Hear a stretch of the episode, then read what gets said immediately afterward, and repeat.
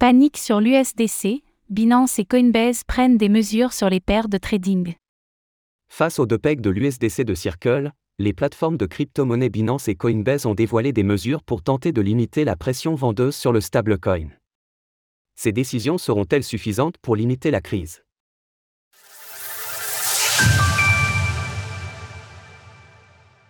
Deux pegs de l'USDC, Binance et Coinbase jouent la sécurité.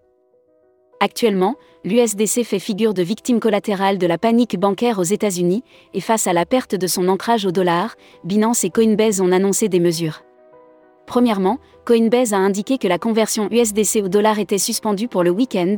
Cette décision s'explique par le fait que les banques sont fermées le week-end, et comme l'USDC est un stablecoin centralisé, collatéralisé par des réserves en dollars, ces acteurs ne peuvent assurer la compensation que pendant les heures d'ouverture des dix établissements.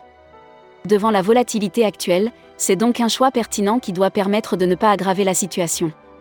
De son côté, Binance a également suspendu la conversion automatique de l'USDC, de l'USDP et du TrueUSD vers le BUSD, invoquant une raison normale de gestion des risques.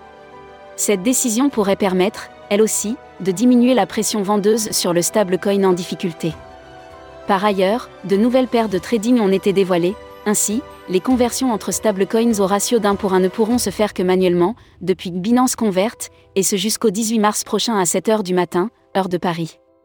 Toutefois, cette conversion ne pourra être effectuée que depuis le BUSD, à destination des autres stablecoins, et pas dans le sens inverse afin de dissuader l'arbitrage.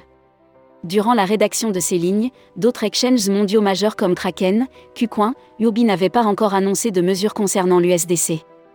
Toutefois, OKXA, de son côté, appelait ses utilisateurs à la prudence face à la volatilité de marché accrue. L'USDC vit donc un test critique, accentué par la fermeture des banques ce week-end, s'échangeant pour le moment sous les 0,9 dollars.